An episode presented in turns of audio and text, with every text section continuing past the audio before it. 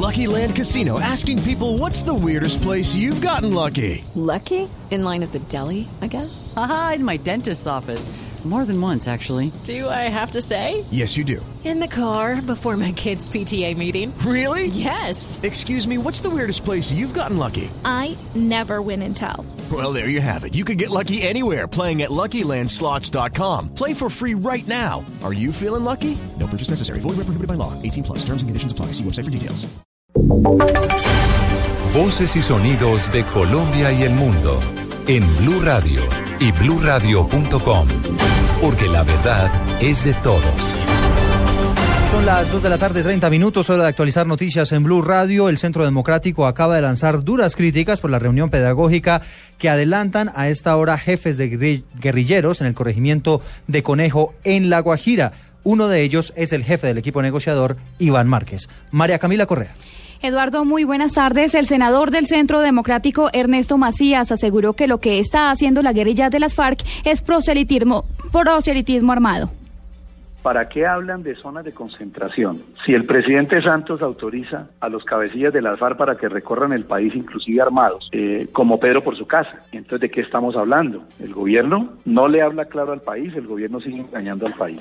Está autorizando a los cabecillas de las FARC para que recorran el país, pues eso no es otra cosa distinta que entre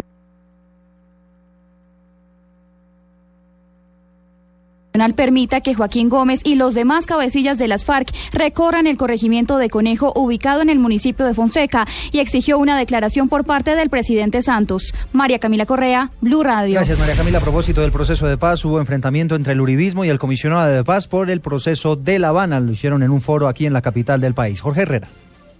Todo comenzó cuando el senador del Partido Liberal, Horacio Serpa, invitó al presidente Santos y al expresidente Uribe a tomar un tinto para llegar a consenso sobre la paz. Doctor Jaramillo, doctor Carlos Gómez, invitar al doctor Uribe y al doctor Santos a tomar tinto en mi casa. Ante esto, el primero en atacar fue Carlos Holmes Trujillo. Fuera comisionado de paz, ¿sabe qué le diría al presidente Santos? oiga, presidente, oiga, Querido presidente, permíteme, permítame decirle una cosa con, con respeto y con consideración. Usted no espere que el presidente Uribe le firme un contrato de adhesión. Ahí vino el contraataque del alto comisionado para la paz, Sergio Jaramillo. El presidente Uribe este es un gobierno con el que usted tiene diferencias, pero que actúa sobre la base de argumentos. En lugar de estar peleando todo público, venga, argumentamos tranquilamente y vemos en qué nos podemos poner de acuerdo. Durante este nuevo foro por la paz que realizó la Universidad del Rosario, Holmes insistió en un gran acuerdo nacional para refrendar los acuerdos, mientras que Jaramillo insistió en el mecanismo del plebiscito. Jorge Herrera, Blue Radio. Gracias, Jorge. Son las 2 de la tarde de 33 minutos. La Procuraduría le pidió al gobierno que levante la confidencialidad sobre el informe que presentó a la Comisión Interamericana de Derechos Humanos pidiendo que se levanten las medidas cautelares por la situación de hambruna en La Guajira. La noticia con Diego Monroy. La procuradora delegada para la infancia, Ilva Miriam Hoyos, en medio de una audiencia pública en el Congreso, le solicitó al Ministerio de Relaciones Exteriores que levante la confidencialidad que existe sobre las medidas cautelares por el tema de los niños en La Guajira. Nos sorprende que el viceministro nos haya contestado cuando le solicitamos el informe presentado por el Gobierno Nacional ante la Comisión Interamericana de Derechos Humanos, que este es un tema confidencial. La confidencialidad no la hemos entendido en otros casos así, incluso donde la Procuraduría Procuraduría también ha hecho seguimiento a las medidas cautelares. Por eso se hizo un requerimiento expreso al Gobierno Nacional para que se nos informara cuáles eran las razones de esa confidencialidad y también se le explicara al Ministerio Público por qué razón no se le ha permitido participar en la concertación que también fue ordenada por la Comisión Interamericana de Derechos Humanos. La funcionaria del Ministerio Público aseguró que es preocupante que el gobierno solicite el levantamiento de estas medidas cautelares. Diego Fernando Monroy, Blue Radio. Gracias, Diego. Vamos ahora a Cali porque el Hospital Universitario del Valle, que es el más importante del suroccidente de esa ciudad, ahora no solamente está afectado por su situación económica, sino también por racionamiento de agua. En Cali, Estefanía Hoyos. Por el fenómeno del niño, las empresas municipales suspendieron el servicio de agua potable en el Hospital Universitario del Valle. El director encargado de la entidad, Claudio Arias, aseguró que como medida preventiva se solicitó al personal asistencial y de seguridad restringir el ingreso de familiares o acompañantes de los pacientes que se encuentran hospitalizados. Explicó además que la restricción se hace por algunas horas de la tarde. Estamos esperando que nos informen cuál va a ser el plan de restricción, suspensión del suministro. Si eso sigue así, pues tenemos que tener también suspe- eh, restricción a nivel de la consulta ambulatoria o alguna otra cosa. Pero por lo menos suspender procedimientos, actividades, no.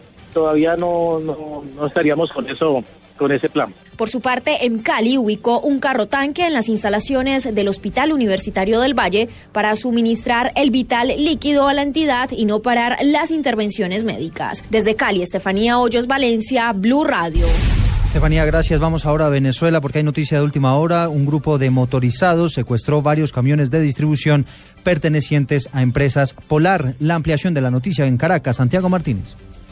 Así es, buenas tardes. Cinco camiones que distribuían bebidas gaseosas y cerveza al oeste de Caracas, muy cerca de la conocida parroquia 23 de enero, fueron tomados por grupos de motorizados quienes obligaron a los conductores a entregar las llaves de los vehículos y los teléfonos celulares. Empresas Polar detalló que gritando consignas políticas los camiones fueron rayados, situación que interrumpió la distribución en toda la zona al oeste de la capital venezolana, por lo que además exigen al gobierno brindar seguridad. Empresas Polar además considera que esta acción violenta podría formar parte de una campaña sistemática de ataques contra la compañía que afirma se desarrolla a través de los medios de comunicación que maneja el Estado venezolano. Desde Caracas, Santiago Martínez, Blue Radio.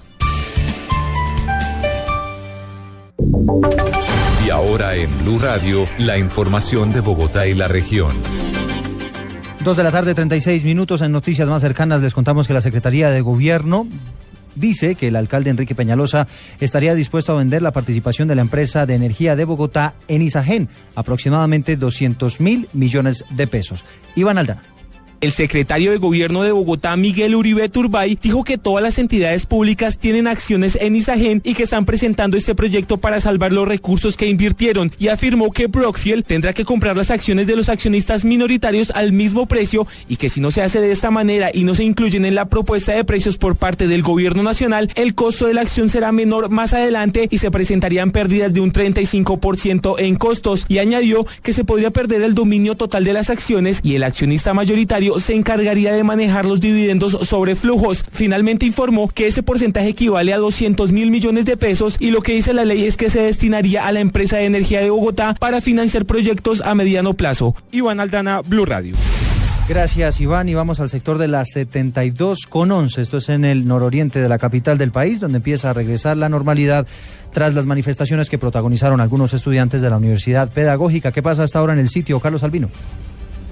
Hola, buenas tardes Eduardo. La normalidad volvió acá a la calle 72 entre las carreras 12 y 13 luego de que por dos horas estudiantes de la Universidad Pedagógica bloquearan la vía y se enfrentaran con el SMAT. ¿Por qué protestaban? Aseguran que por el alza del Transmilenio y por el desalojo de los vendedores informales en el sector. Reiteramos, todo volvió a la normalidad acá en la calle 72 entre las carreras 12 y 13. Carlos Arturo Albino, Blue Radio. Gracias, Carlos. Dos de la tarde, 38 minutos. La ampliación de estas noticias las encuentra en blurradio.com. Los dejo en compañía de Blog Deportivo.